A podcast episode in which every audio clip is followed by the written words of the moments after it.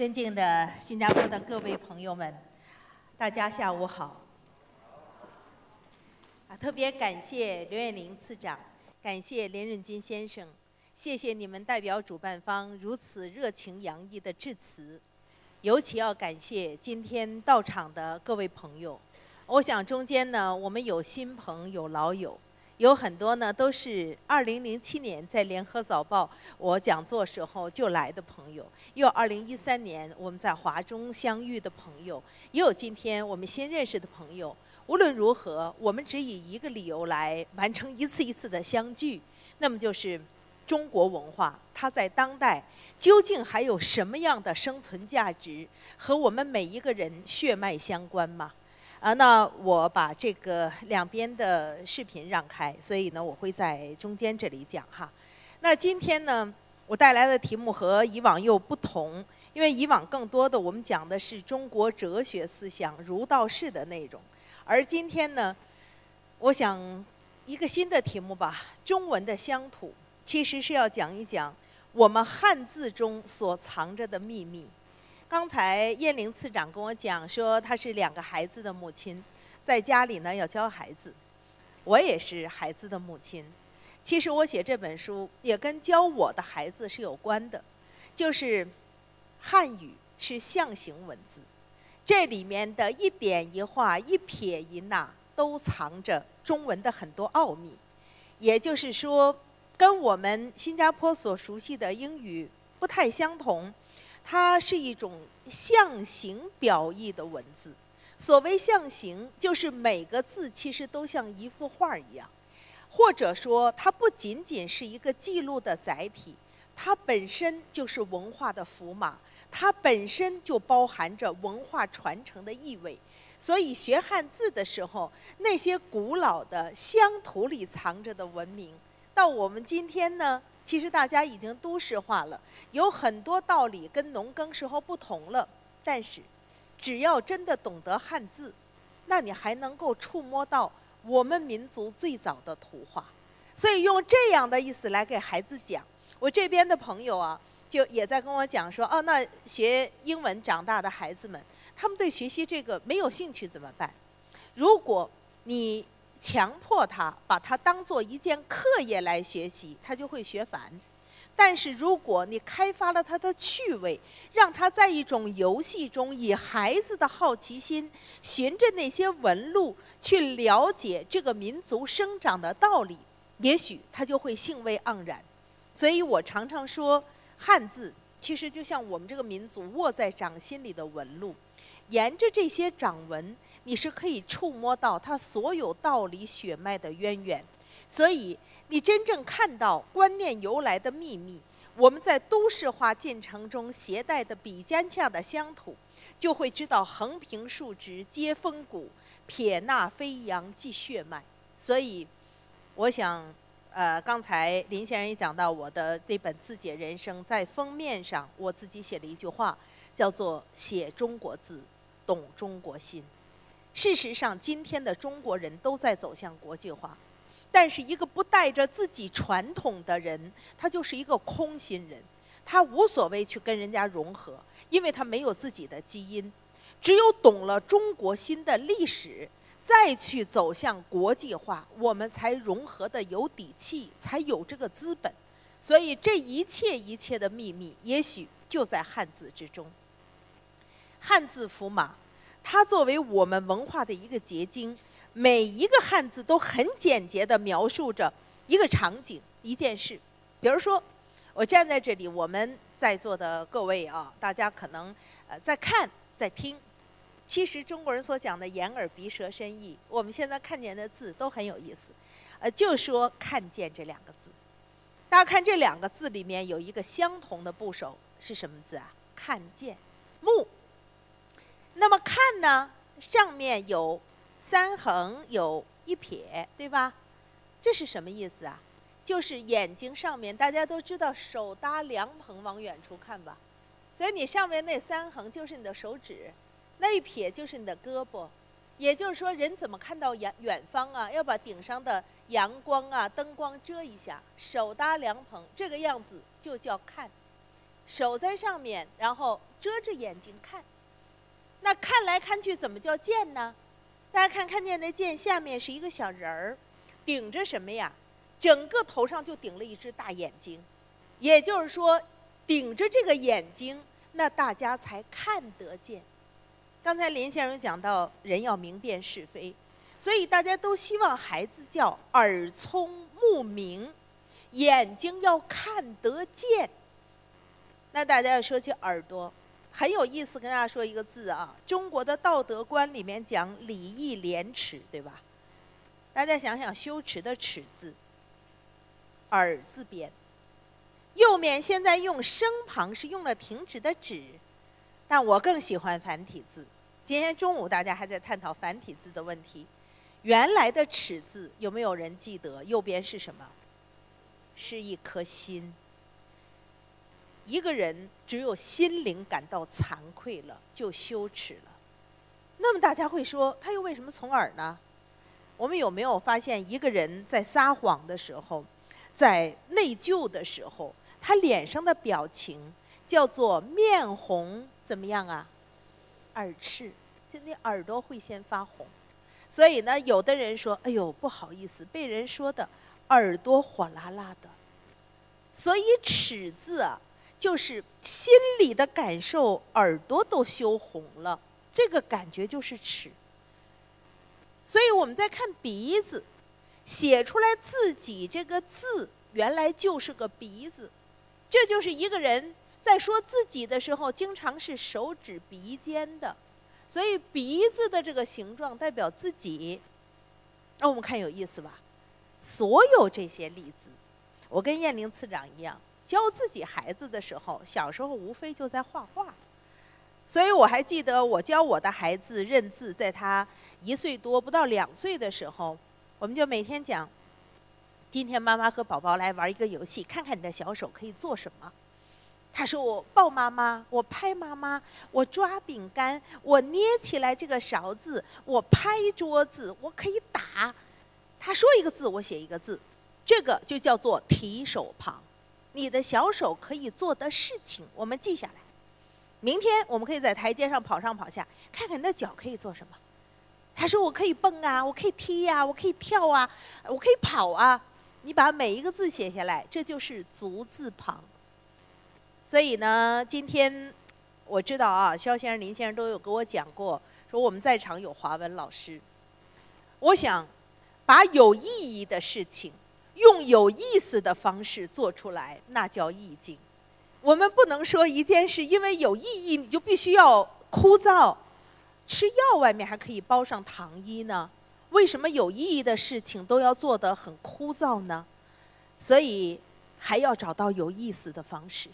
我一直相信，汉字本身就是有意思的。所以大家看到吗？这个汉字的谱系其实是反映中国历史的一个最精准的橱窗，人们是可以从千年前造字的逻辑里面看到当下生活的面貌。为什么这么讲？因为每一个字都是在它的时代造成的。那我们说中国有那么大的土地，它是一个农耕民族，OK 吧？那你知道农耕民族会特别看重粮食这件事？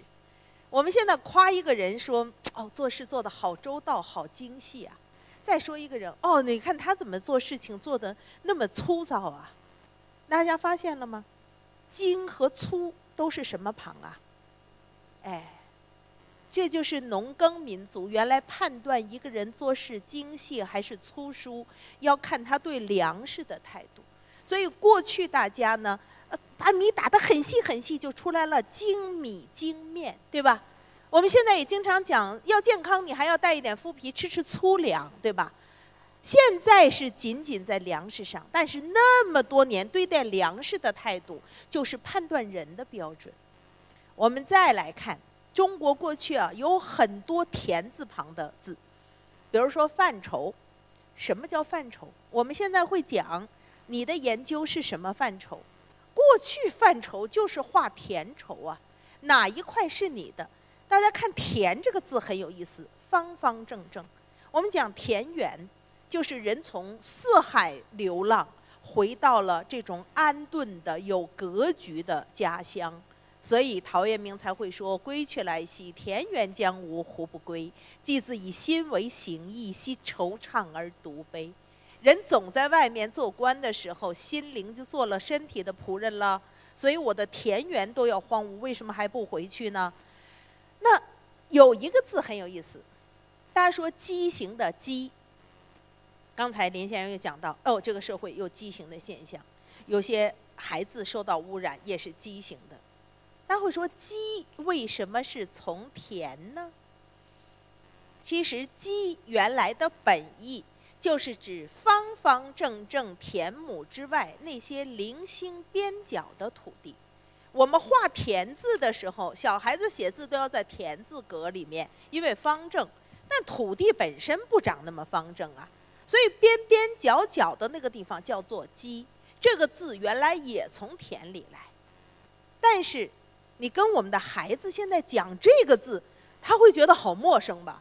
为什么呀？因为我们都市化了，所以这就是我说汉字的由来，其实是在历史的脉络之中。我们现在呢，在都市里，无论新加坡还是北京、上海、纽约、柏林、慕尼呃这个呃慕尼黑所有的地方，你都会比较少看见直接的太阳升上树木，直达天空的样子。所以大家就会知道，原来呀，大家看的字，比如说木头顶上有一个太阳，这是什么字啊？这是“杲杲出日”，就是指太阳，哎呀，升到好高好高，木头顶上顶着。但是等到太阳沉到木头下面呢，这个字就是“杳杳”，杳就是指天色昏暗了。我在这里开始举不太常用的字了。呃，不像前面大家都认识，所以教小孩子要从他最熟悉的字画着画给他讲到他不熟悉的字。杲和咬大概不是很常用，但是这两个字你要给它放在一起，一个是日上木下，那就是出了太阳是杲杲；一个是木上日下，那就是落了太阳就是咬咬。那大家知道木头正中间有太阳是什么字？是东啊，所以啊，就是那个太阳从树林中闪烁的方向，就叫做东方。所以大家说太阳也不会从西边出来，那个方向就叫东方。所以一个木头看它的上中下有意思吧？所以呢，说汉字引申到更广义的时候，大家就会发现，你还可以跟孩子玩更深的游戏。我在小的时候，一些老先生就带我做游戏猜字谜，会问我“萧呃无边落木萧萧下”，大家都知道杜甫的一句诗，“打一个中国字”。OK，这什么字呢？这个首先要考到你历史知识，“萧萧”是两任皇帝的名字，哦，那你就会知道。在中国的南朝，宋齐梁陈，那么梁代就是大家现在看的很热的《琅琊榜》的那个时代，不经常叫梁帝吗？其实梁帝不姓梁，那个朝代叫梁，梁帝姓萧。我们先看的《昭明太子文选》，说起萧衍，说起萧统，就是这个萧。所以萧萧之下，这个朝代是什么呢？是陈，对吧？宋齐梁陈，这是陈。陈字无边是什么字啊？是东。刚才我们讲的繁体的东字，落木去掉木是什么字啊？OK，这个字的谜底就是日。大家看中国文化有意思吗？有意思就有意思在它要调动了你所有的知识，但是。它只是以一种有趣的游戏，所以大家不要觉得中文好难学。我这边的朋友都在给我建议说：“哦，你给大家讲这些，你先要让大家有兴趣。”不是，当然有一有兴趣啊。比如说中国字的对称，中国诗歌的对称，都在老百姓的话里吗？那么，北京有一个通州府。到了南方，江苏还有一个南通县，南通很出才子的，所以我到南通呢，他们那里人就讲，我们这里四五岁的小孩子都会念“南通州，北通州，南北通州，通南北”。大家觉得好难吧？南通州，北通州，南北通州，通南北，怎么对呀？下联是东当铺，西当铺，东西当铺。当东西，我们老祖宗的文字有意思吧？你还会觉得枯燥吗？所以把这种态度传递给孩子，做一个中国人，去了解我们语言文字中的奥秘是最重要的。那也就是说，日常的一些话对出来很漂亮。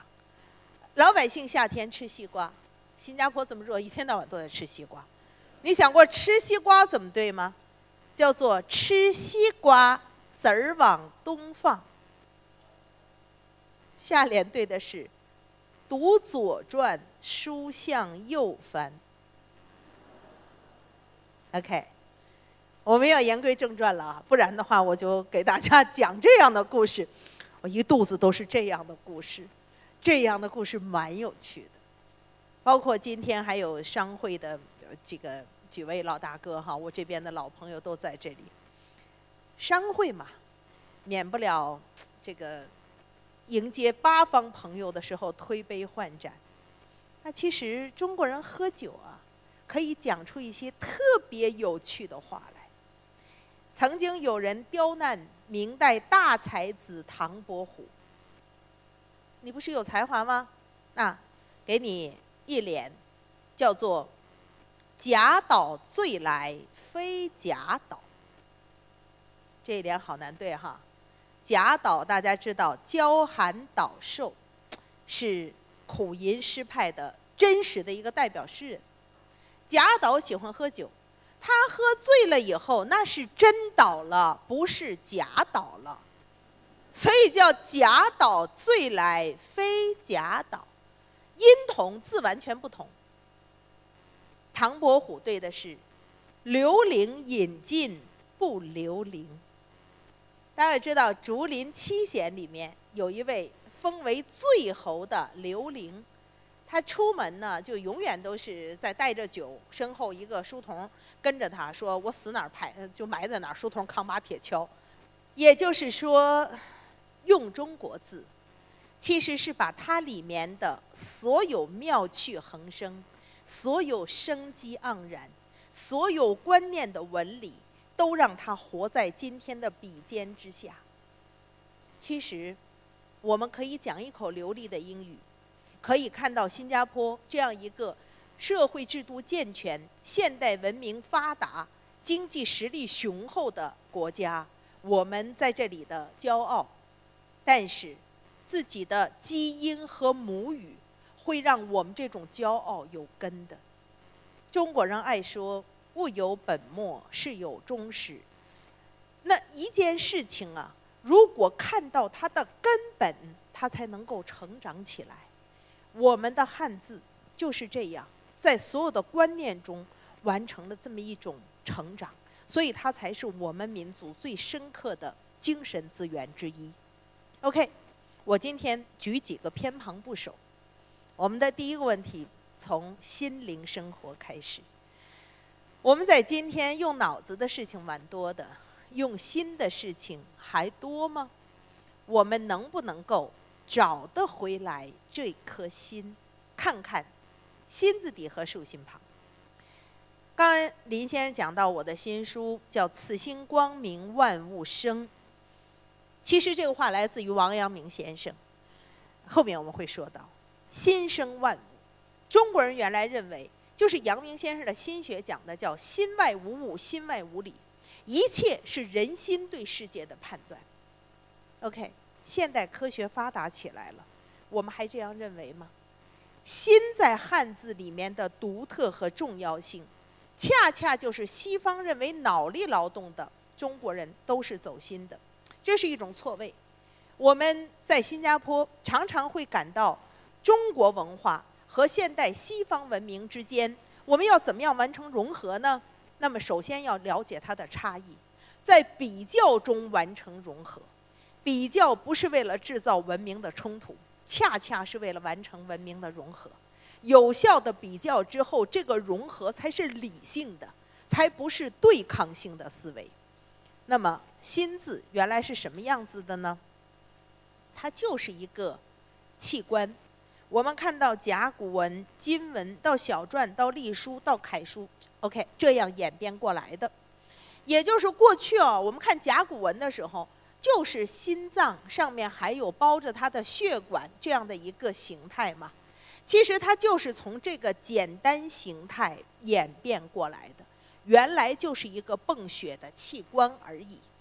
现在我们也常常把它作为一个脏器，要说心绞痛，哎，我感到心慌，呃，这件事情心口发堵，所有的这一切，你用的还是这个器质性的器官的心，但是用在汉字中就不一样。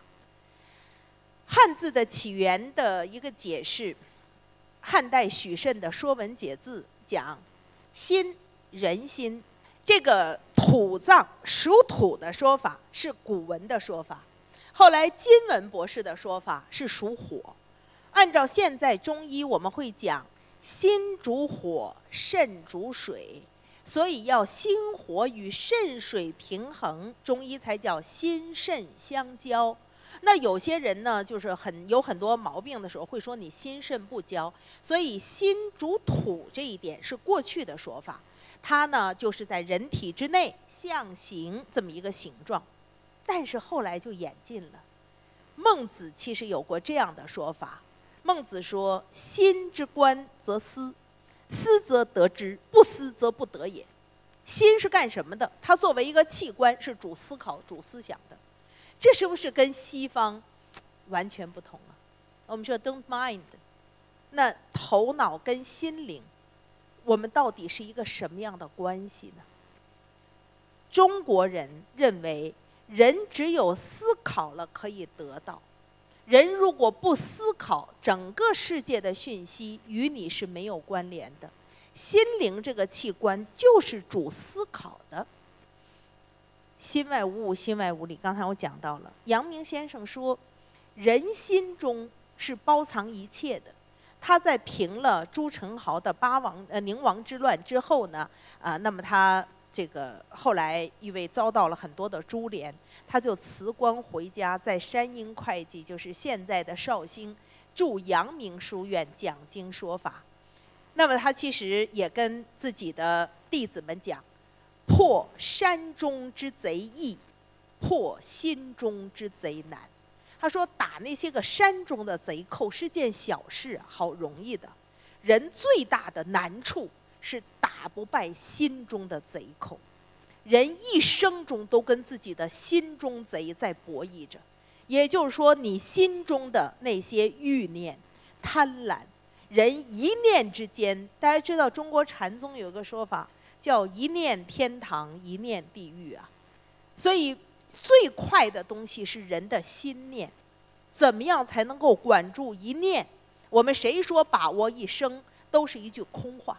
人能把握的只有一念，所以人破心中贼是最难的，因为整个这个世界本不在人心之外呀。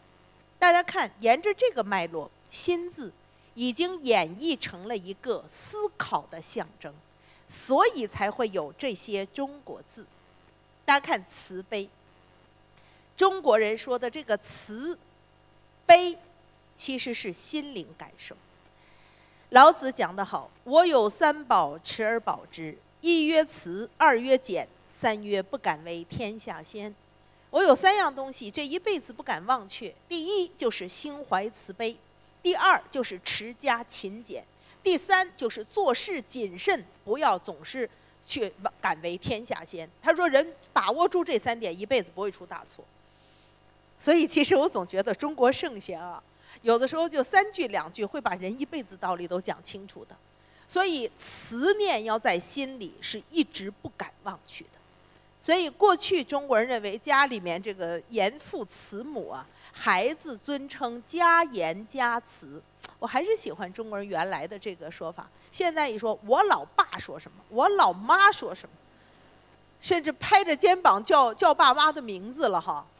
过去中国人叫家慈如何吩咐，家言临行前让我转告什么，其实这就是严父慈母原来的这种呃分工。所以慈悲是内心的事。我们现在总在讲慈善事业，有些人会说哦，你那么多钱，商会要捐多少多少钱？其实慈善慈善。是慈悲之心决定善良之举，它本来就是论心不论迹的，跟钱数多少没有关联，关键是看你肯不肯用心在里面。那么再看感恩，感有感于心，恩也是一样，感恩两字都是从内心生发出来的，所以大家看到因心而起才为恩。职务行为，说我把这个做好，那不算恩情。我们在今天呢，为什么文明程度越高，大家幸福感反而在下降？大家有没有看到我们缺了什么呢？就是人在贫困中是容易感恩的，得到一点接济你都会感激，而当一个人受了良好的教育，有很好的这种生活的程度的时候，你反而会觉得我得到一切，因为我优秀。就应该给我。人如果觉得什么都是应该，那就世界没有感恩了。感恩是一种内心的存在。思想更有意思，有所思这个字啊，上面这个田呢，其实不是田，是信门的信。信是什么？小婴儿生下来那个头顶没有闭合好，呼哒呼哒的那个是信门。所以这个“思”字呢，叫做从心信生，上面是一个头脑，下面是一颗心，也就什么叫做思思考，就是头脑和心灵的结合。一个人如果只有头脑，就活得很算计；一个人如果只有心灵，就活得很冲动。头脑和心灵的结合，才叫做有所思。所以有所思这样的一个概念是什么？大家要看到“心者容也”。一个人怎么样能够思考世界？首先就是他心要有容量。中国人爱说“有容乃大”，也就是说，宽容宽容这件事情，一定是先宽而后才能容。人先活出他的宽容空间。活出他的心量来，这种思考，他才不会是狭隘的。所以这就是这个字的本意。所以想是什么？想者，它是一个遥远的心向为想，心上浮出什么样的影像呢？比如说，你想你的孩子，你就会想起孩子的样子；想你的恋人，就会浮出恋人的样子。所有所有的这一切。其实就是人的思与想，大家会看到吗？思与想其实无非就是这样的一个道理。那么再说意志，大家经常会说“意”这个字怎么写啊？大家会说上面一个立，下面一个日，下面一颗心，其实错了。我估计没有人会想到，意志的意。是上面是声音的音，那要连起来想。下面是一颗心，你来看《说文解字》的解释啊，“义者，智也，从心察言而知义也。”什么叫从心察察言？就叫听话听音，你要能听出人话里的意思。所以啊，意思这个意最有意思，是心音为意。心里流露的声音，你跟一个人讲话的时候，那不一定都是讲的内容。你从他讲话是能够听出言外之意，那才叫做意。所以你怎么能够听出他心里的声音？人口上讲的是一种，他心里到底怎么想的？你能够听得懂？有时候我说，现在的很多读书的孩子啊。智商很高，但是情商好低呀。就是我们读书读呆了，就是读书里的知识还是明白的，但是别人是什么意思，没有了会意的能耐。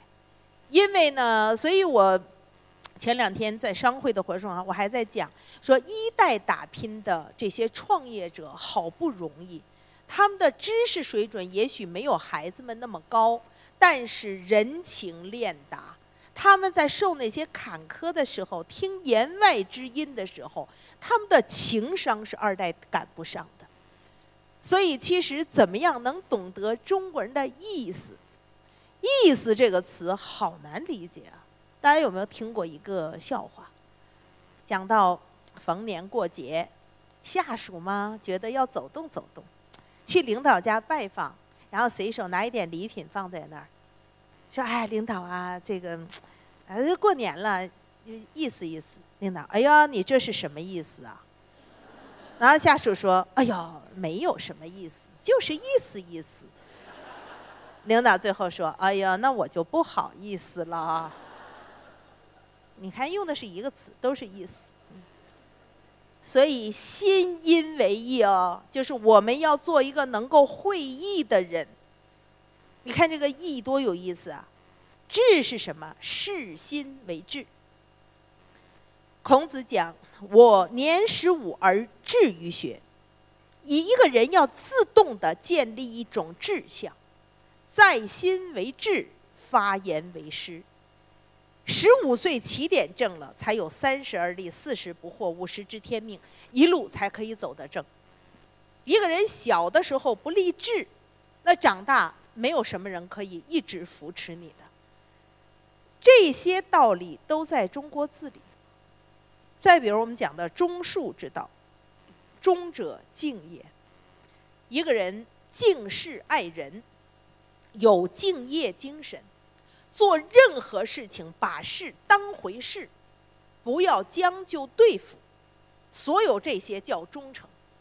忠和恕两个字，朱熹先生曾经拆了中文来解，在做《论语》的这个集注的时候，他讲的特别好。什么叫忠？忠心为忠，就是人心中有一条底线，摸着良心做事。没做好，自己就吃不下饭、睡不着觉，这种感受就叫忠诚，是尽自己的心。什么叫恕啊？如心为恕。哦，你讲的话，你做的事，我不能理解吗？那我有没有换位思考，将我心如你心，站在你的角度再看这个事，好像就能理解一点。所以叫忠心为忠，如心为恕。尽己为忠，推己为恕。这四句话是朱熹先生讲的，讲得多好啊！尽己为忠，一个人好好尽自己的心做到位，就叫忠诚；一个人再把自己的心能推到别人的身上，换位思考，就叫宽恕。所以再说几个单体的中国字很有意思哈。我们今天人因为节奏紧张，人越来越重要，所以动不动就急了。你知道“急”这个字？写出来是什么？叫“己者扁也”，就是狭小的意思。衣补旁的那个“扁”，就是衣服窄小的意思。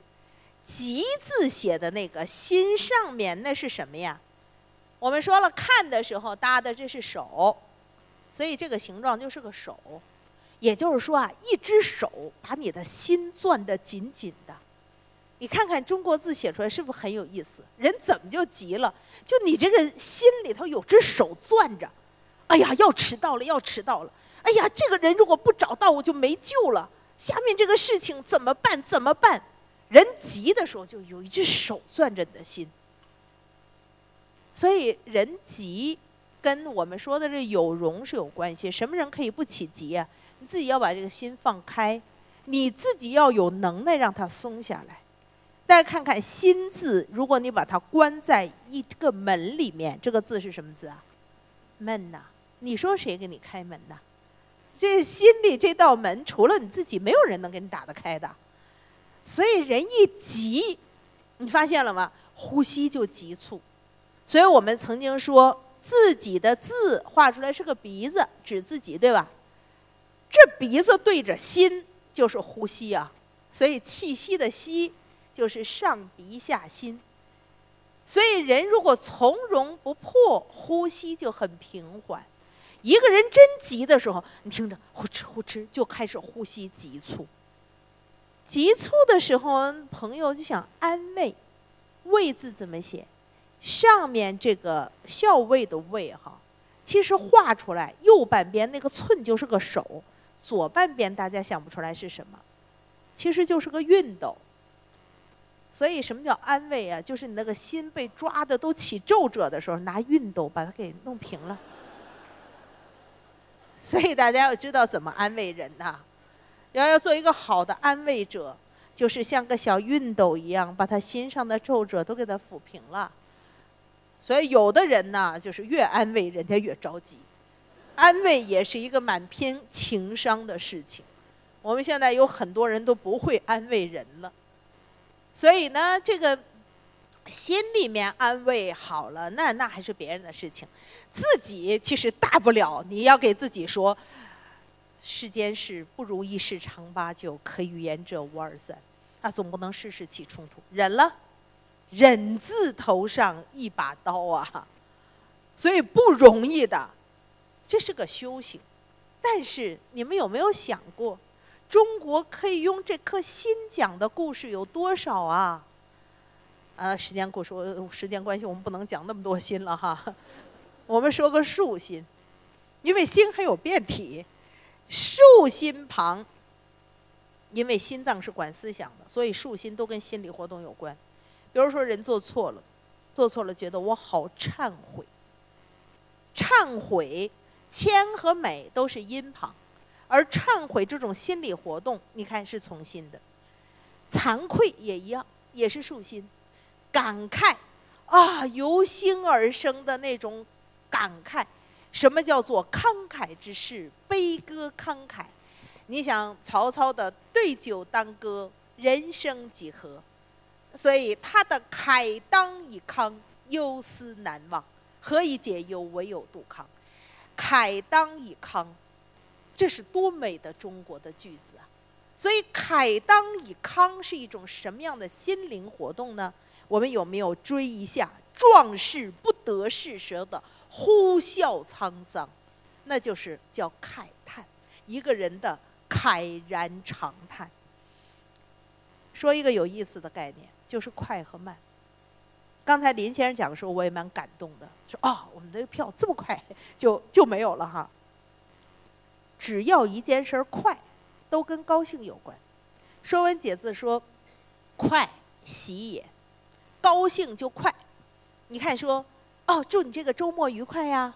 哎呀，你看今天我们过了一个好快乐的周末。那边跑过来一群凉快的孩，呃，这个欢快的孩子。再比如在新加坡，我们走在外面，就是总要想找一个树荫底下凉快凉快。或者你跟一个人谈话说：“哦，这个人好爽快。”你发现了吗？你用“快”去组个词，“快”都是这些有欢喜的、美好的意思。什么样就慢了呢？慢者其实是懈怠也，慢是一种轻慢、懈怠，不把它当回事儿，才叫做慢。慢，你组组词试试。哦，这个人看起来好傲慢呢。这件事老也不办，这不是怠慢我们吗？哎，你组组看看，慢就没什么好词，轻慢之意，对吧？所以你说快和慢是外在的节奏吗？其实是心理节奏。所以，什么叫相对论？你如果跟自己最喜欢的人在一起，哎，你会觉得好时光哗就过去了。什么时候慢呀？如果你在厕所外面在等位，总是没有空位的时候，那个时候你就知道什么叫慢了。所以快与慢是心灵节奏，起码这是中国人的判断。就中国人会觉得快与慢都是人心里的感受哦。那我们还不是心生万物吗？我们还不能给孩子讲讲这一点吗？有些小孩子会被大人骂好懒惰，人家说懒惰无非是。不愿意动手做家务，不愿意动腿早点去上学校，懒惰怎么从心呢？因为人的手懒脚懒都是心懒。一个人刚刚有间房子的时候，那收拾的可勤快了。一个人，你看现在经常有人回家说：“你怎么不说话呀？”哎呀，人外头忙一天了，懒得说话。但你看看谈恋爱的时候有懒得说话吗？什么叫谈恋爱？就是谈的都是废话也得谈，所以才叫谈情说爱，因为他就有的说，他怎么不懒得说话呢？所以你会觉得这个懒惰还不是心里的事儿吗？所以各位朋友，我要跟大家讲，给我们的孩子这样去讲，包括我们的各位华文老师啊，我现在对华中都有感情了。我希望我自己会是华中的一位兼职老师哈，如果你们需要的话，嗯。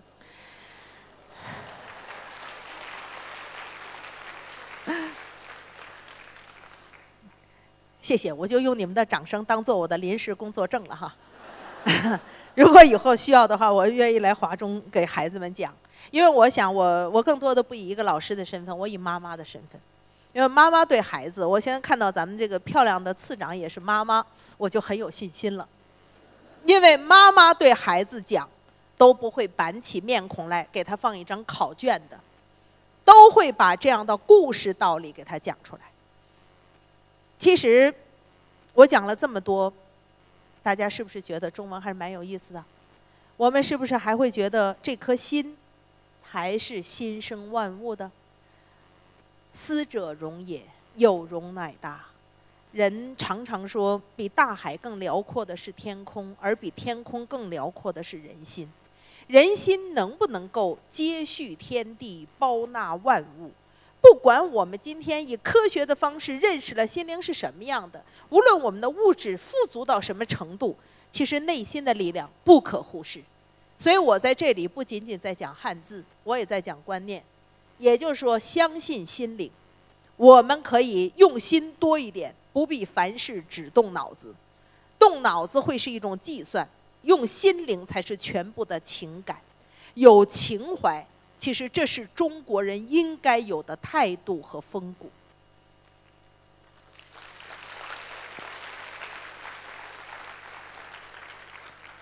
OK，说完一个人的事情，我们来说一家人的事情。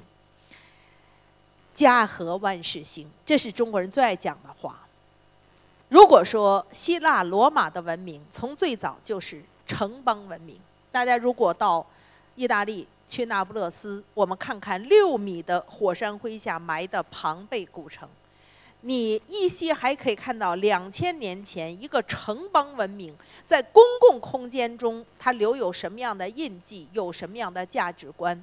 因为人家本本来一开始就是一个一个的城市，而中国现在不是也在往城市走？我们大量的时光是在农耕文明中，是以家为集体单元的，所以所有的规矩、伦理、信念的起源都是在家里的。所以中午吃饭的时候，我还在跟肖总啊、严老师啊、这个林先生，我还在讲这一点。我说。中国人的信念在祖宗的祠堂里，而西方人的信念才在上帝的教堂里。这两个堂，一个在天，一个在地。中国的宗庙祠堂决定了中国家族伦理，不仅仅是一个生活的联合单位，同时它也是我们所有观念的起源。可以说，现在怎么样要能够传承，就是家教和门风。中国人有个说法，叫做“学则可以成圣，不学则无以成人”。一个孩子为什么要学？不是学知识，是指学观念。要是学，你可以一直做到圣贤；不学的话，你连个人都不是。我们现在有多少事情，你觉得它是低于人的价值共识的？怎么人可以这样做事呢？中国人的这种理想，就是一个伦理的起点。所以大家会知道。孔夫子所讲的，人学习三个阶段：入则孝，出则悌。进了门孝敬父母，出了门友爱兄弟，这就是第一段。谨而信，泛爱众而亲仁，这是第二段。在社会上，言语谨慎一点，不要说空话，做事诚信一点，对大家都心存好心善意，要亲近仁义道德，这是第二步。第三步呢，可以上学了。进到学校的时候，行有余力，则以学文。也就是说，家庭教育、社会教育和学校教育三位一体。我们现代教育也这么认为，但是我们走反了。我们现在是小小的年纪就送学校，从三岁的学前班一直读到三十岁的博士后，全在学校里。我们看看社会和家庭管什么了？现在往往越是精英，越要让孩子上贵族学校；越是贵族，越是要寄宿。其实，当一个孩子从很小的时候失去家庭伦理氛围的时候，我们的那种缺失感是一辈子都补不回来的。所以啊，从家里面你去看，一个人从格物致知、修身立诚意，直到他的齐家。治天下，所有的这一路走过来，其实家国是一体的。中国的家和国从来都不是对立的。从这个意义上来讲，家和万事兴，也就是家和国事兴。如果家家都可安顿的话，那这个国度差不到哪里去。我们现在的问题是什么？大家会在各种新闻里面看见家庭的纠纷越来越多。孩子跟老人的纠纷，夫妻之间的纠纷，孩子的代沟的纠纷，过去都说虎毒不食子，但是现在有多少父母跟子女之间的仇杀呀？所以我们要问：这个时代怎么了？我们文明真的进步了吗？所以，让我们回到中国字，看看“家”上面的这个“宝”盖头，因为宝贝的“宝”上的字头，我们通称“宝”盖头。在字义学上称为“棉”字头，这个字头什么意思？说白了就是这么个房顶嘛，它是个象形字。房顶底下，你看交付深屋、深宅大院，有这么个顶儿，底下要过日子。重要的不是有好房子，是能过好日子。费孝通先生在他当年的《乡土中国》这本书里说过一句话。他说：“中国人啊，正在拥有越来越多的房子，但是正在失去越来越多的乡土。呃，我觉得是这样，没有了家乡，就没了归属感。为什么我把中文称为乡土？就是我们起码还在说中国话、懂中国心的过程里了解中国人。所以中国人原来盖个好房子，你看所有这些字，让你怎么过日子？”首先，家里面养的是什么？下面的这个字读“屎”，就是一头小猪。你看这个字，如果趴过来，你就发现下头那钩就是尾巴。下面左边为什么多一点呀？那就是它的四蹄儿。然后它为什么是弯的呀？就是个大肚子，它其实就是一条横着的小猪。所以家里头只要能养个小猪，大家现在其实去中国西南看一些这个。那原始的形态，那种吊脚楼下面还会，其实马来西亚也有这种形态。我在马来西亚也曾经见过，就是上面住人，下面养猪，这叫人畜和谐。你别看现在家里面，现在你说各位你们的家里除了养养宠物都没有动物了哈。其实人养宠物的时候，其实很不尊重宠物。我经常看见宠物。先是把一身的毛都被剃光了，然后人为再给它织上毛背心儿或者穿上棉坎肩儿。其实过去你不剃它毛的时候，它也没有冻死过。就是很多宠物都是被人给折腾出毛病了。我还是觉得人畜和谐，人在养动物而不是宠物的时候比较尊敬动物。所以原来的家里就是人。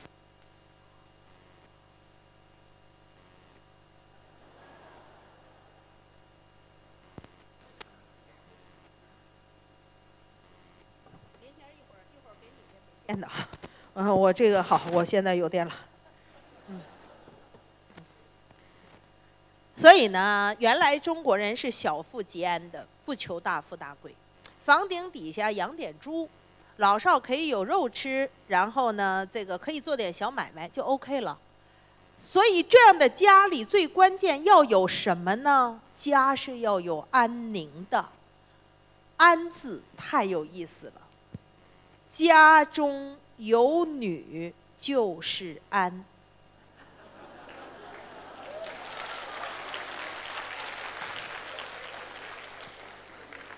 鼓掌的都是先生吧？也就是说，过去啊，中国有两个庭是建功立业的，男人建功立业在朝廷，女人建功立业在家庭。这个房顶是扛在女人肩膀上的，因为男人出去平天下了，女人呢，上有公婆，下有子女，相夫教子，这就是女人的使命。所以过去认为一个大家族过得好不好，你看这家有什么女人。所以大家看《红楼梦》，你会记得从贾母到王熙凤。这些女人其实是在管着家。那过去呢，我们说不一定都要识文断字或者有财富的这种少奶奶们才能够成，是中国最传统的一些不识字的女人，她们也会明辨是非。昔孟母择邻处，子不学断机杼。孟母自己不见得认多少字，但是她知道不能住在屠夫家旁边。也不能住在吹鼓手家旁边，总得带孩子跑到一个读书人的旁边，他可以安下来了。再看看岳母赐精忠报国，那是把儿子送上国家的祭坛呐。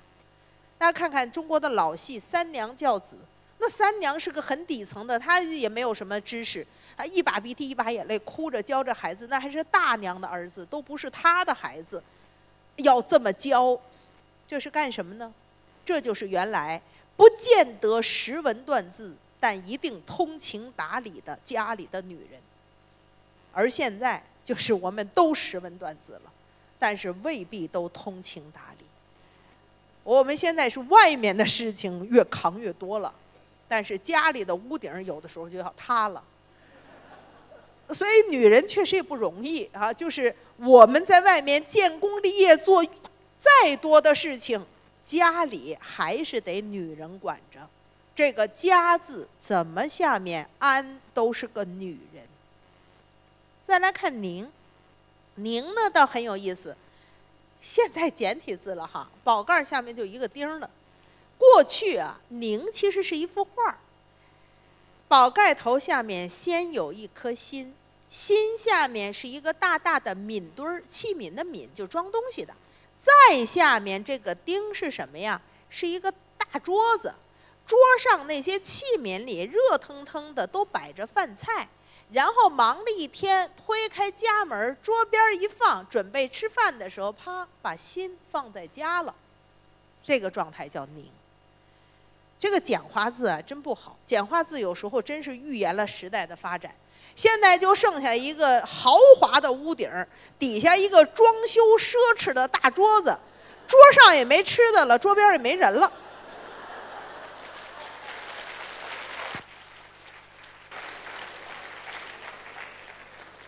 所以这个“宁”字，我现在就觉得就是蛮不安宁的。所以我我我的孩子呃教这个字时候，我跟他讲，我说你看“安”字吧，原来就这么写。宁字呢？妈妈喜欢繁体，我特别不喜欢这个简体字。孩子那个时候大概三岁左右，小，他跟我讲说：“妈妈，我我觉得这俩字挺好啊。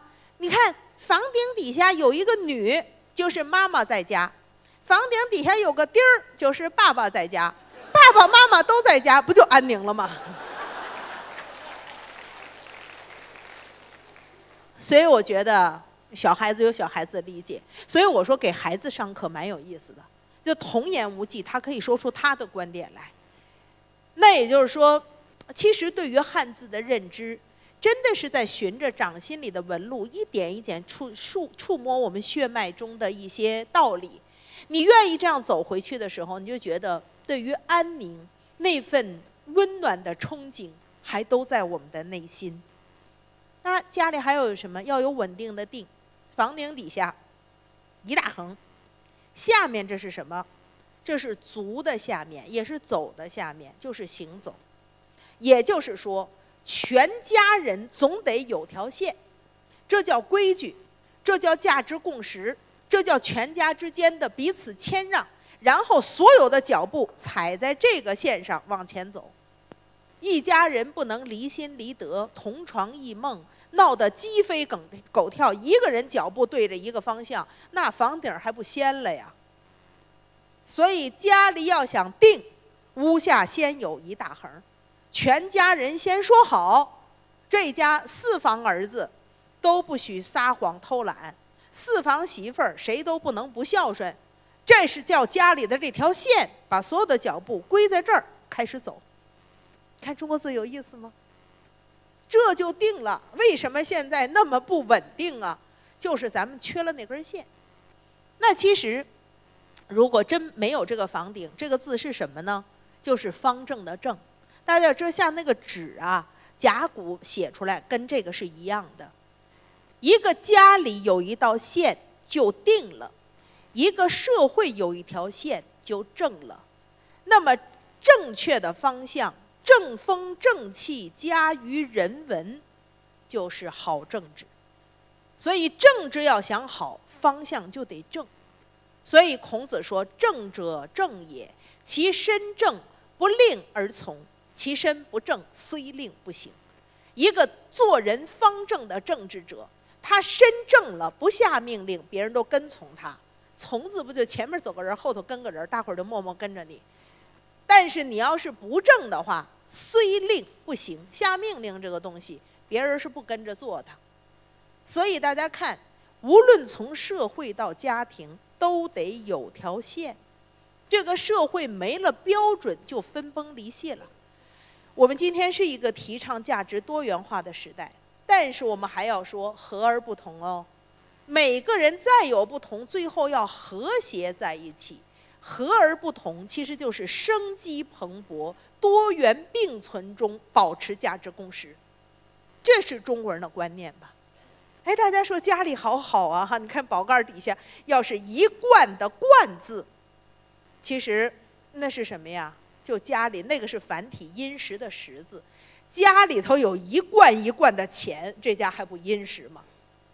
家里藏玉，下头有宝贝，就是宝。所以过去繁体字挺有意思。这个家里如果大箱子摞小箱子一直摞上来，你看“富贵”的“富”字写的多么形象啊！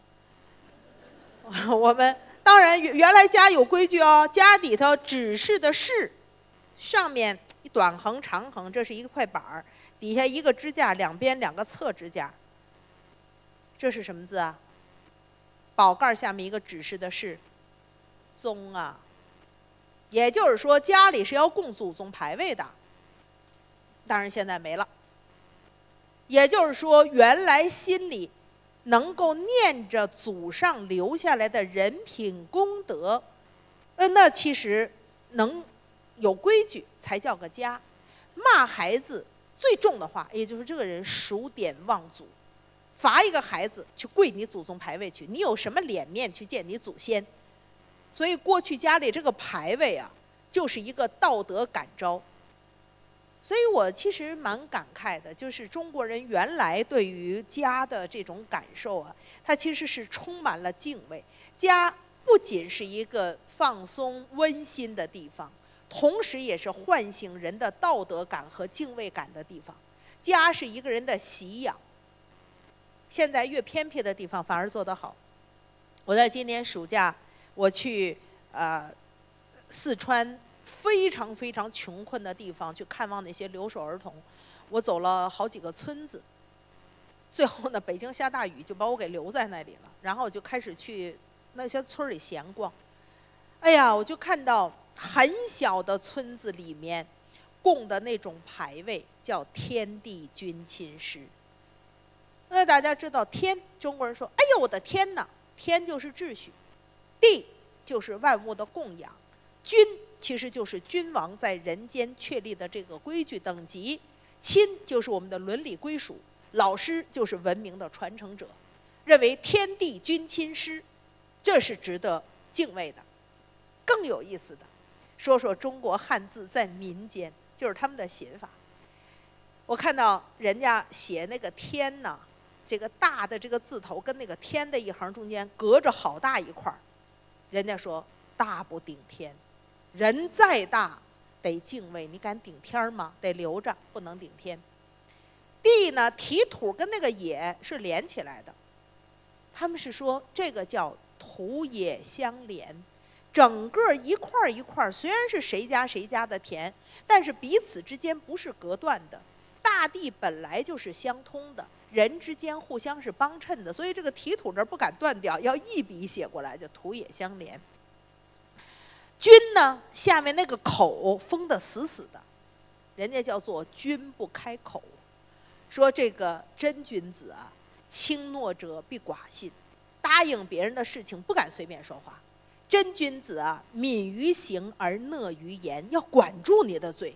嘴这个东西啊，病是从口入的，话是祸是从口出的，这个管住嘴可不容易了。所以呢，君不开口。亲呢，繁体的亲右半边是有个见的，现在是亲人都不见了，过去是亲人都得见个面儿哈。所以见上面不是个木吗？木下面这横可不敢封死，要留着好大一块儿，这叫亲不闭目，希望自己的长辈长寿啊。师字写的左高右低，叫做师不比肩，怎么敢跟老师平起平坐？执弟子礼是要拜下来的。大家知道我在宜宾下面的小村子里面，那些留守儿童的环境都很不好，但是我还看到。中国人过去的牌位，写字的时候这么讲究啊，大不顶天，土也相连，君不开口，亲不闭目，师不比肩，这叫什么？这叫敬畏。我们今天缺感恩，缺敬畏，所以人唯我独尊的时候，有些道理不入心了。那大家不要认为说家里都是这些好字儿哈，家弄不好也有坏字儿。我们往下看，祸害的害字，害者伤也，言从家起。这个害字写的太形象。家里啊，如果有刻薄的人，怎么个刻薄呢？就是像丰收丰这个字，一横两横三横，形容这家里有人很厚道，有人很包容，有人这个很热情，不管什么人品。有个人的态度就像个锥子一样，一贯三的穿下来，什么样的好意都挡不住他。你就有些人嘴欠，在家里面逢年过节，他就偏偏就有那个说话生事儿的人。哎，这个人的态度像锥子一样，他开口说了话，祸从口出，口角纷争就这么起来了。所以你看，什么是祸害？这家里老吵架就是祸害，所以这家里总有管不住嘴的人。人其实生下来三四年就学得会怎么使用舌头，但是再过三四十年，你都不见得学会怎么管得住舌头。所以人呢，有的时候在单位说很讨厌这人飞短流长，觉得我不出去说，我回家说行吧？你看看，如果这个父母进门还没有换鞋，在那儿就兴奋地说我们单位谁谁倒霉了。那孩子以后也会见样学样的。父母如果对人厚道，那孩子也是耳濡目染的。所以家里可不敢随便说坏话，那一说就是祸害开始了。那又说到刚才我说到孩子，你看这个字啊，好形象。家里怎么养孩子啊？我们现在一说望子成龙，你要敢房顶底下养条龙，那还不给宠坏了？这就是道理，所以你说“宠”字怎么写的？就是你家房顶底下养着龙呢。我对望子成龙其实也蛮不理解的。你看中国的这些生肖哈，你说让孩子学习牛，他可能会勤勤恳恳、很务实；学习猴，他可能就会很敏锐、很机灵。啊，学习。羊羊者祥也，他就会很温顺、善良的善，就是羊头两只眼睛开口说话嘛。有那么多可学的，偏要学一个根本不存在的图腾。你说我们的孩子活得多虚妄，谁见着龙了，他可怎么能成了这个龙呢？你就说看学什么，你也不能学一个找不着的东西啊。所以家里就是期望太高，而变成了妄念，而这个妄念往往就让孩子力不胜任。一方面自诩甚高，另一方面压力巨大。在巨大的反差下，就把一个孩子活生生给宠坏了。所以房顶底下可不敢养龙啊！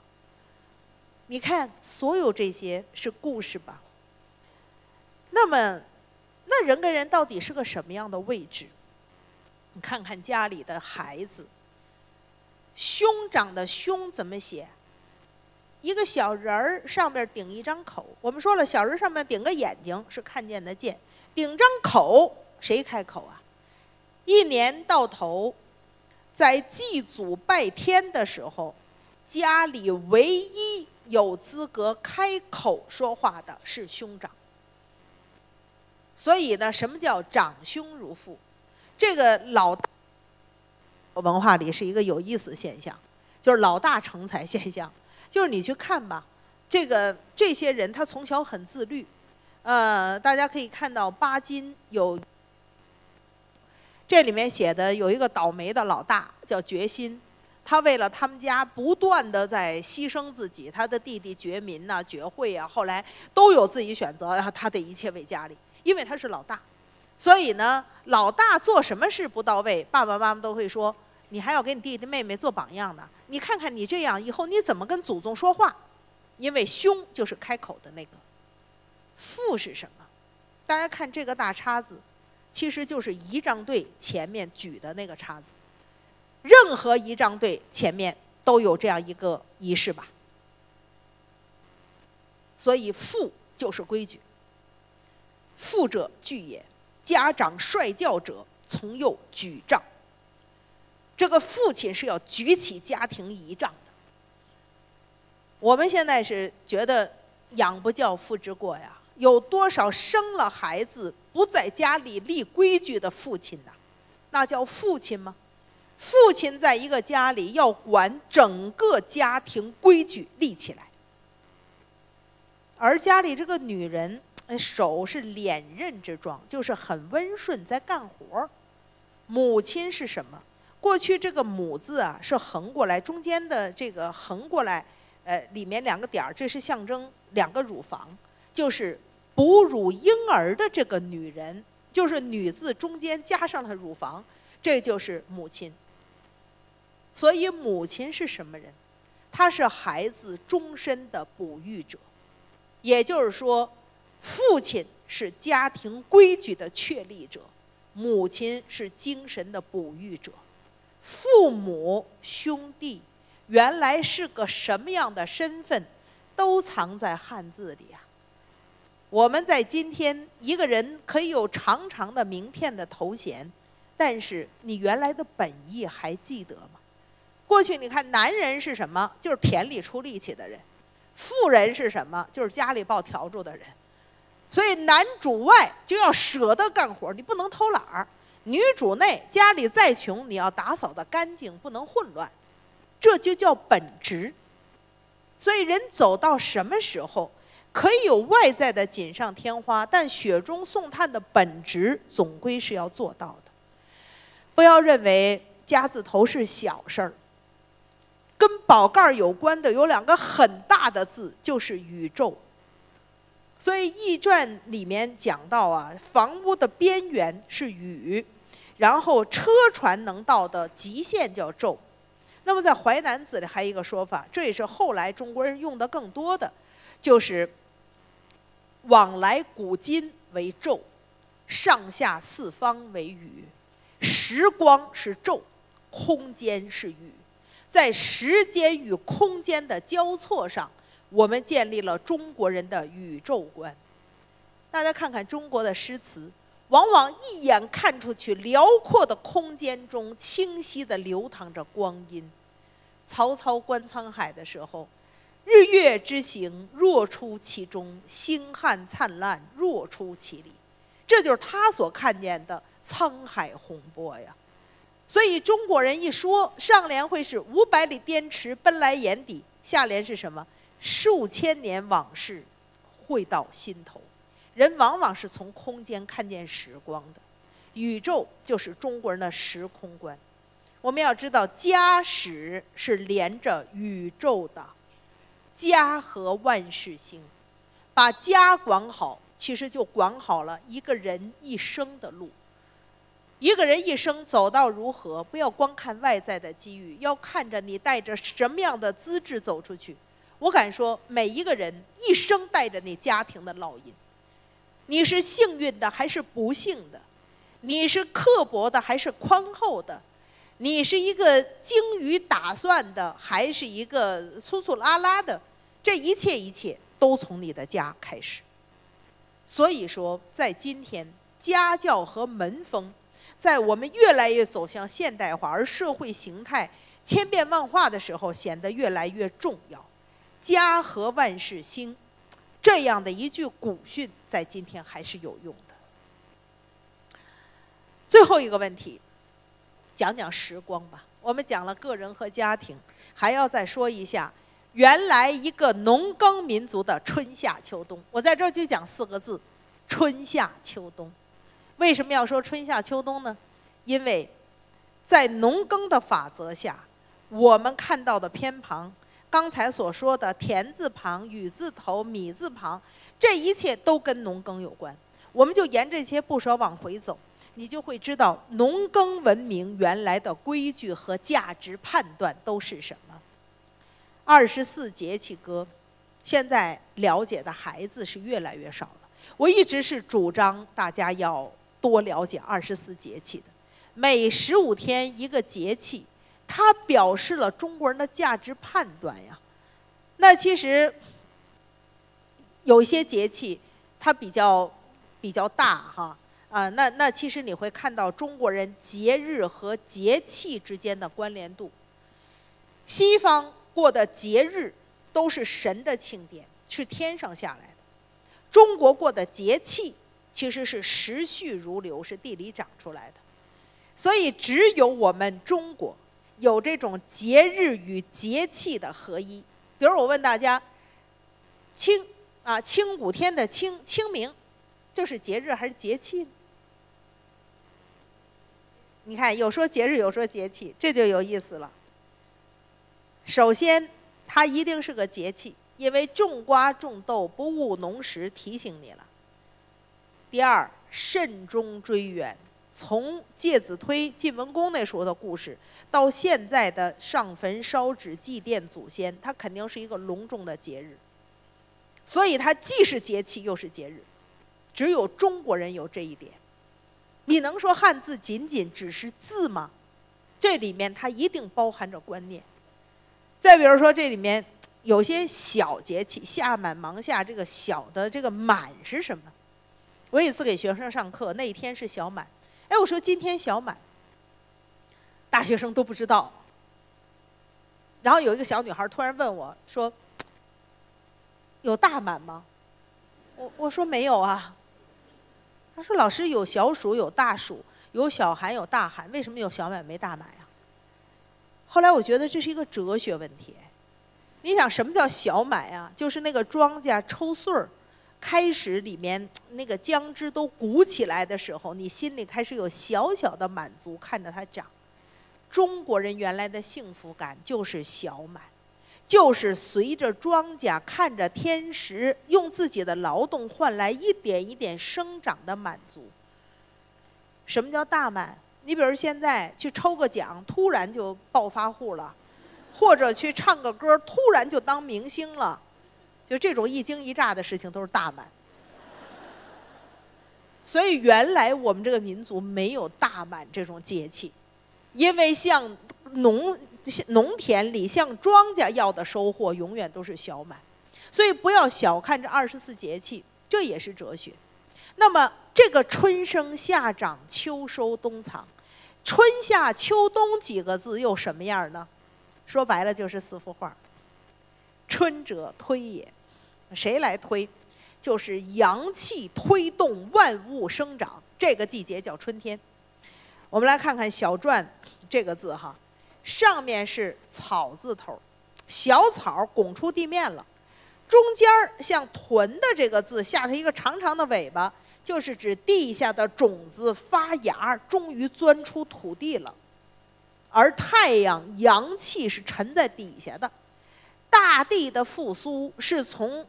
地底下往上拱阳气，推也就是指太阳推动了阳气，促动万物的生长。所以春天是个什么季节？它是地上的万物举起花朵、枝叶向天空致敬的季节，而秋天呢，是滴下来的果实、谷穗向大地回归的季节。所以中国人才会说“沐春风而思飞扬”，因为是向上走的。那么到了秋天呢，是凌秋云而思浩荡，它是往辽阔平行走的。这是一年四季的流光从你的个人生命中的走过。所以人在春天的时候，为什么春生呢？就是一切都在往上走。所以在这里我要说，大家就着讲字，也给孩子念念诗词。中国的诗词朗朗上口，你让他去体会春天。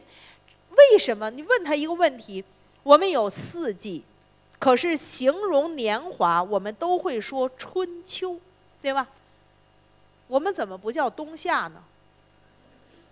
你看大家一听就笑了，但是你还真不知道他为什么不叫冬夏。比如说鲁国的编年史，孔子修订的叫春秋。我们请教老人家，春秋几何？是因为春天和秋天是富于变化的季节，它优美、诗意盎然、充满收获，而且短暂。冬夏是稳定的季节，我什么时候来新加坡都觉得在夏天。所以呢，我什么时候去走植物园，哎呀，看着它都一样葱茏茂密啊。所以稳定的特征是不容易被人记忆的。什么是变化的特征？小楼一夜听春雨，明朝深巷卖杏花。一夜咵花就开了，这只有春天吧。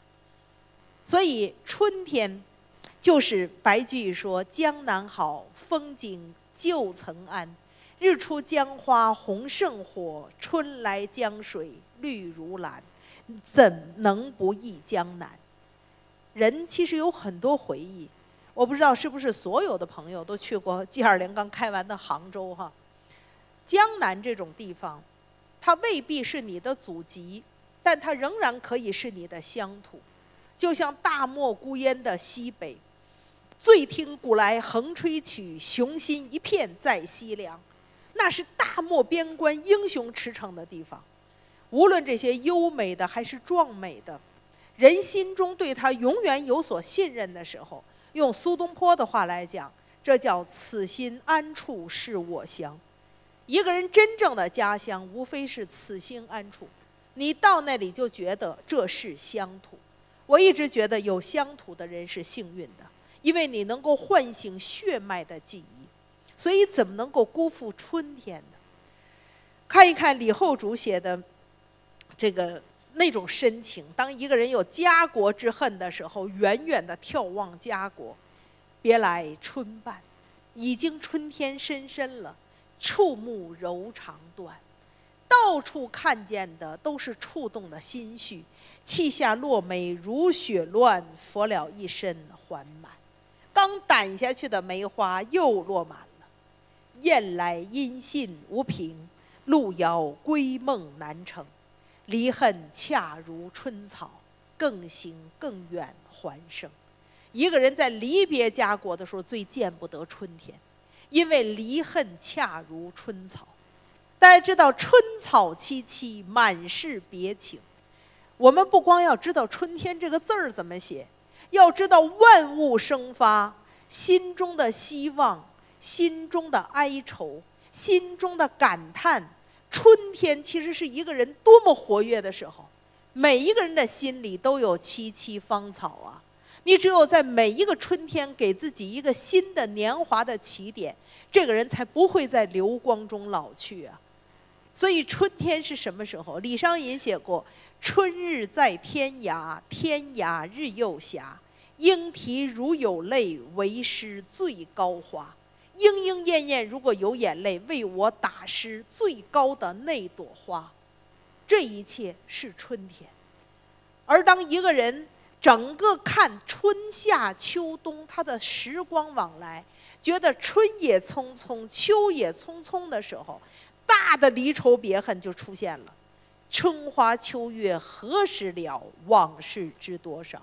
只有一个亡国之君才会觉得无尽春花它不美，无尽秋月它没有照亮人心，它让你觉得那么多往事挥之不去，都在明艳花开和晴朗秋月的照耀下，格外的触目惊心。小楼昨夜又东风，故国不堪回首月明中。你所看见的那个家国已经不是你的了，雕栏玉砌应犹在，只是朱颜改。颜色变了，家国的归属变了。所以人心的愁起处，问君能有几多愁？恰似一江春水向东流。春水今天还在，我们的心还在吗？我们其实问过的所有春天生长的希望，代代相传的时候，什么叫春生啊？这种生发摇动，我一直是觉得讲中国字的时候，顺便给孩子讲诗词是太好不过了，画一幅蓬勃盎然的春景图，让人就在这样的春景中看得见。回顾所来径，苍苍横翠微。那曾经千古照亮的那条路，它还在呀。当年张若虚问过春天的月亮啊：“江天一色无纤尘，皎皎空中孤月轮。江畔何人初见月？江月何年初照人？人生代代无穷已，江月年年只相似。”不知江月待何人？但见长江送流水。大家想想，明月有待，江山有待，年年岁岁都有春花烂漫时。但是人心不呼应的话，那就是王阳明讲的：“一朵花开在深山，尔心未见此花时，心与花同归于尽。”你不去看它，你的心很寂寞，那朵花也很寂寞。耳心既见此花时，颜色一时分明起来。所以有春花还要人去看，有中文还得人去懂。我们大家都去懂了这一切，千古的春天才跟我们接续血脉。夏天，夏天是新加坡人特别熟悉的季节。夏者大也，夏天是个大日子，夏天稳定可大了。从反文从叶从旧，什么意思呢？这个夏字啊，顶上是叶字头，是吧？横撇儿这叶字头。什么是叶？大家看头顶的顶，镜像这两个字都从叶，所以叶是头顶的意思，也就是这字头是头顶。然后这个中间中间从旧，旧是什么？是双手交叠状。下面是一个大反文儿，是什么呢？是人的两脚，从头顶到两到手到脚，什么意思啊？就是一个人摊手摊脚。你看看夏天睡觉，就肚子上盖个毛巾被就睡了。当然，这种情况不适用于新加坡，新加坡室内的空调简直匪夷所思。新加坡是一个让人季节可混乱的一个地方了。就是我从来都不知道在这儿怎么穿，就是穿多了吧，外面真没法待；穿少了的话，屋里真冻得慌。所以呢，我们在中国的北方都是人在屋里时候穿的少，出门的时候拿件风衣；在新加坡呢，发现人在外头穿的少，进屋得穿件风衣。所以有的时候，为什么我们不太容易了解传统了？就是人工的东西啊。像我们二十四小时，明明现在外头挺亮，但是我们都室内开着灯光。然后明明夏天外面很热，但是我们有充足的冷气。也就是说呢，人工其实有的时候让节序的感觉是有一点混乱的。所以呢，更悲伤的就是什么是精英的生活？精英就是早晨从哎家里面很好的公寓出来，坐电梯下地库，开上全封闭的车，再进到公司的地库，然后再坐电梯再进办公室。也就是所谓精英，就是一天到晚不见天日的人。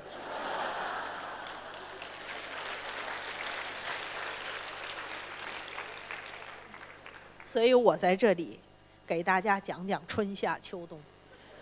我就是满心想要唤醒春夏秋冬我们在阳光下的行行走，见天光，接地气，做一个顶天立地的中国人。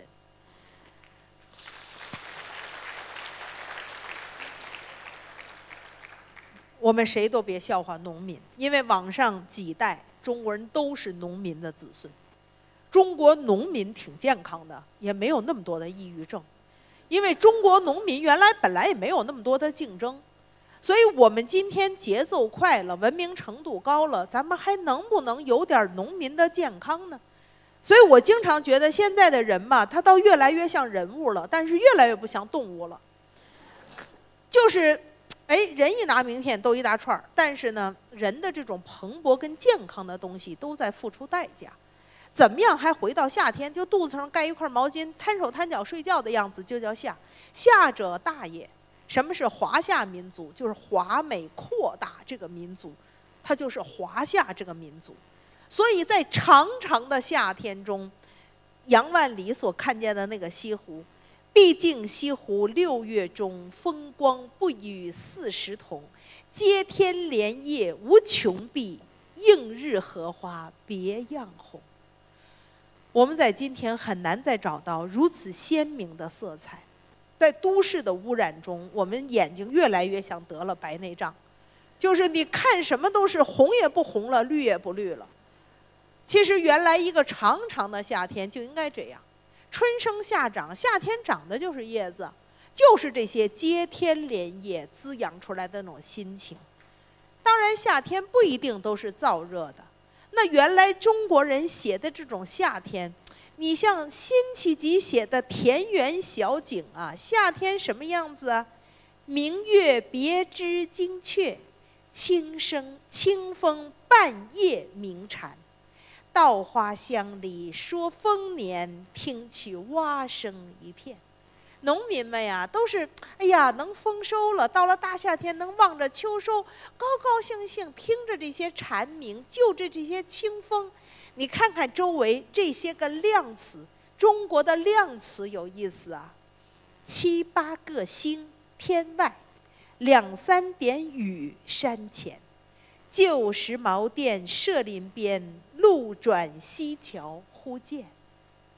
那个时候，人还是有空闲仰头望望天空的，人也还是有时光低头翻翻闲书的。所以，中国的农民原来叫晴耕雨读，就是晴天就出去耕地，雨天就回家念书。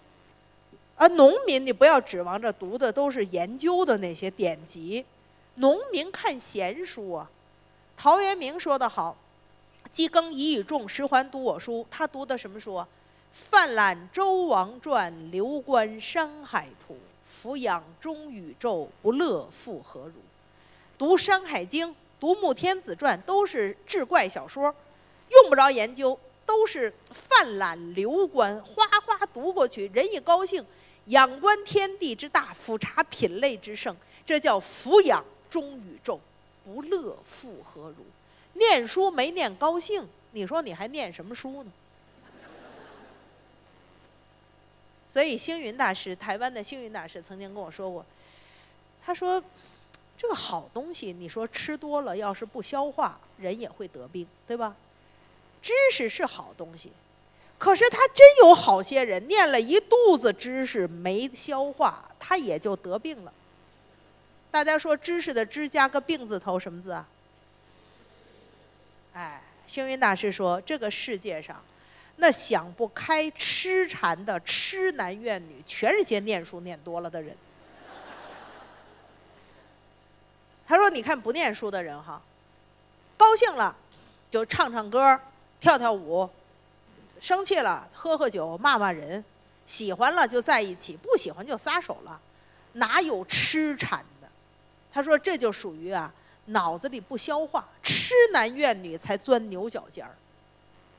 所以这话说的对，人读书啊，不能都读那么有用的书。我其实在中国大陆更大的范围里面，在中央电视台读书节目上，我自己都会提出我的观念，叫做读一些无用的书，做一个有趣的人。言外之意就是现在的孩子读了好多有用的书，结果成了一个无趣的人。大家要知道，这人要活得无趣，那是多大的悲伤啊！所以人是要读点闲书的，读点无用的书吧。那夏天那么长的长夜干什么呀？人能看见田园，就是要读点闲书，因为这个日子太长。秋天是什么？河谷守也。你看那个秋天的“秋”字，一边火一边河，原来“谷”字两个两边是倒过来的。现在不也经常有火烧庄稼杆儿吗？烧完它土木灰就还田做肥料了，所以这个烧秸秆儿的这个时候也在烧虫子，烧死虫子，烧掉秸秆儿，是因为你该收成的都收了，这个字就这么来的。但是秋天是什么时候啊？秋天真是一个有趣的时候，多情自古伤离别。更哪堪冷落清秋节？今宵酒醒何处？杨柳岸，晓风残月。此去经年，应是良辰好景虚设。便纵有千种风情，更与何人说？这是柳永的词。清秋时节呀，有爽朗。晴空一鹤排云上，便引诗情到碧霄。但是秋天更多的是走向寥落，在寥落的寂寂寞秋光里，人生伤晚景，怕离别。这个时候，如果人已经分隔两地，悠悠的那个思念沉在秋色里，压在心上，这个字就是愁。所以说汉字才有意思呢。何处何成愁？离人心上秋。纵芭蕉不语也飕飕。都道晚凉天气好，有明月怕登楼。所以人心才是愁起处。秋色压在心上，再加上这样的明月光，人怎么走上去啊？秋色入人心，沉甸甸的时候才知道年是梦中休，花空烟水流。一年又这样走过去了，燕辞归，客上烟柳。燕子都回去了，大雁都飞走了，人还没回去呢。垂柳不系裙带住，漫长是，细行舟。这里说了个典故，大家知道，在现在的西安。原来写诗一写送别就灞桥送别，一灞桥送别就折柳阳关。为什么老是折柳相送？因为柳条的柳谐音就是挽留的留。你临走留不住你了，给你一段柳丝，记住我的留留的这个心情。所以这点柳丝就像是裙带要挽住你，其实。能用这样的思念挽住江湖上的行舟吗？这是秋天的情怀。什么叫做春花秋月？咱们刚刚过去中秋不久，农历七八九三个月为秋季，所以八月半叫仲秋。仲秋明月最盛，这轮明月照见多少别离时光啊！白居易说。三五夜中新月色，二千里外故人心。这是故人的心照着我呀。大夫古说：“故人心似中秋月，肯为狂夫照白头。”苏东坡说：“此生此夜不长好，明年明月何处看？”而李太白可以在这个时候一顿酒杯：“青天有月来几时？我今停杯一问之。”他要问的明月，今人不见古时月，今月曾经照古人。古人今人若流水，共看明月皆如此。唯愿当歌对酒时，月光常照金樽里。这是中国人的中秋节！我真不知道新加坡怎么过中秋。我真是怕大家跟月饼在一起的时间比跟月亮在一起的时间还多。所以我今天是以汉字的名义，在呼唤我们在座。刚才叶玲次长说，我们的主会场加上分会场，我们超过一千位我们的大使们。今天在座的朋友，其实我们都有这样一个使命，就是唤醒我们情怀中的中国乡土，唤醒我们民族文化的基因，在有明月的时候还能仰望天空。即使没有明月又怎么样呢？刚才我们说新学的创始人王阳明他说的真好，他说去年中秋阴复晴，今年中秋阴复阴，他就老赶不上看月亮。就去年吧阴了半天，最后月亮出来；今年吧就等不着了，彻底没月亮。但是那又怕什么呢？阳明先生说的真好，无心自有光明月。万古团圆永无缺，山河大地拥清辉，赏心何必中秋节？大家说中国古诗难懂吗？不不难吧？我说出来大家就懂了。赏月即赏心，何必中秋节？所以苏东坡也说过：“良天佳月即中秋，菊花开日乃重阳。”现在正好在中秋和重阳之间哦。大家要知道，天上有明月，想过节，今天就是中秋；地上开菊花，想过节，今天就是重阳。这一切都在人心。所以秋天是个大日子，秋天不仅收获着果实，也在收获着诗意，也在收获着我们的文化归属感。而漫漫的冬天，大家觉得这个“冬”字是个什么字呢？四时尽也。冬天，上面这个反文儿就是结绳记事的那几个圈儿，打到尽头了。底下这两点儿就是碎冰纹。大家现在如果去跟中国东北人聊天，他们那儿都说：“哎呀，俺们那儿嘎嘎的冷。”什么叫嘎嘎的？就是那碎冰纹嘎嘎的老在裂。所以结绳记事都到了头儿，底下有碎冰纹的季节就叫冬天。看中国字多了不起，它能把抽象的意思给表达的这么清楚。这个时候，滴水成冰，大地休耕，天上下雪，人就回家过年了。所以中国人过春节，是从腊月二十三的小年儿一直过完正月十五的大年。之所以过这么长，就是因为地里没活干。农闲了，人才能过年呢。这叫农耕的法则，就是人跟着人法地，地法天，天法道，道法自然。人该干什么的时候就干什么。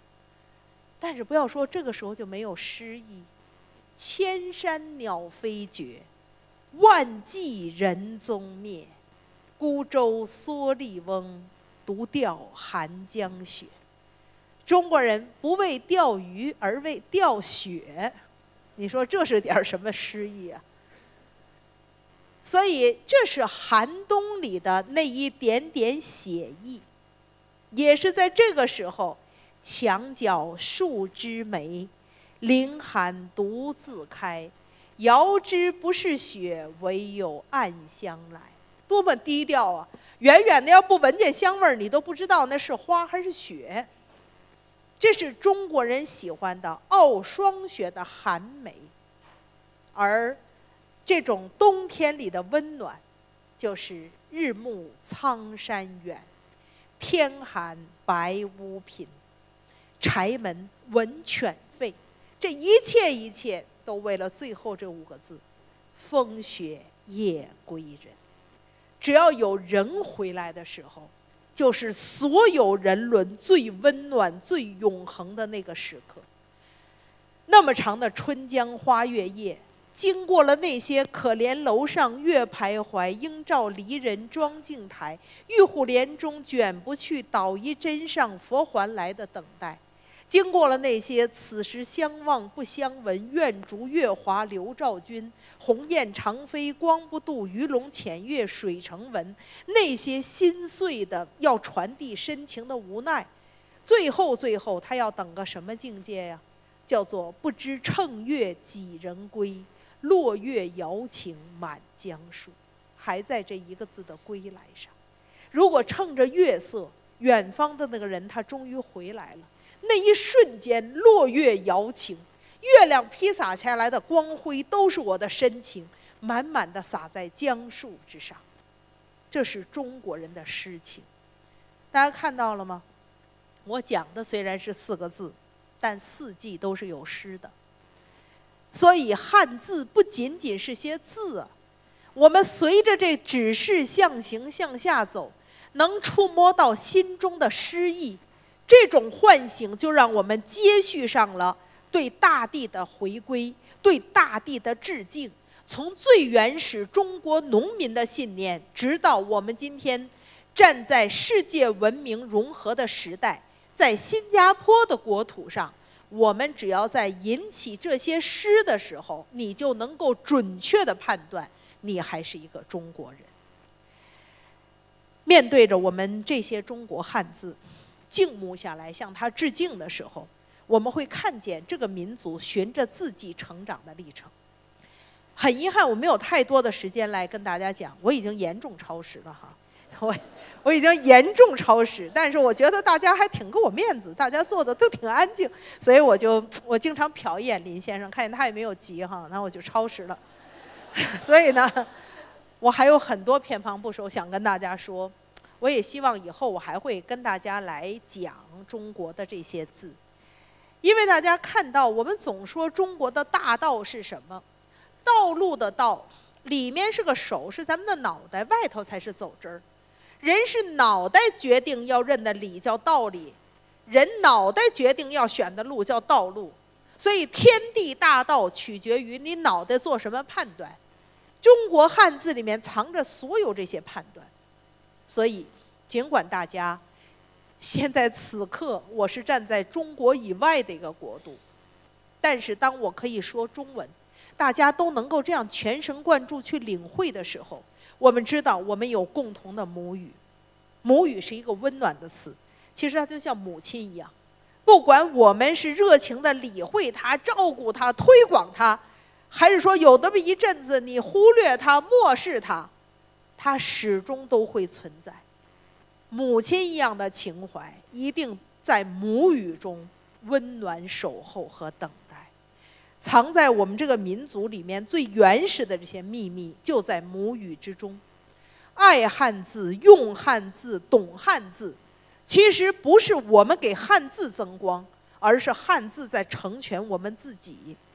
带着这样一份成全，我们向远方走，能够受到这种启发，我们也能够带着母语给我们的理念，真正的成为一个世界的公民。我想，这一切才是我今天要对我们在座各位朋友送出的祝福。希望大家写中国字，做中国人，懂中国心，融进世界文明，有一个更好的未来。谢谢大家。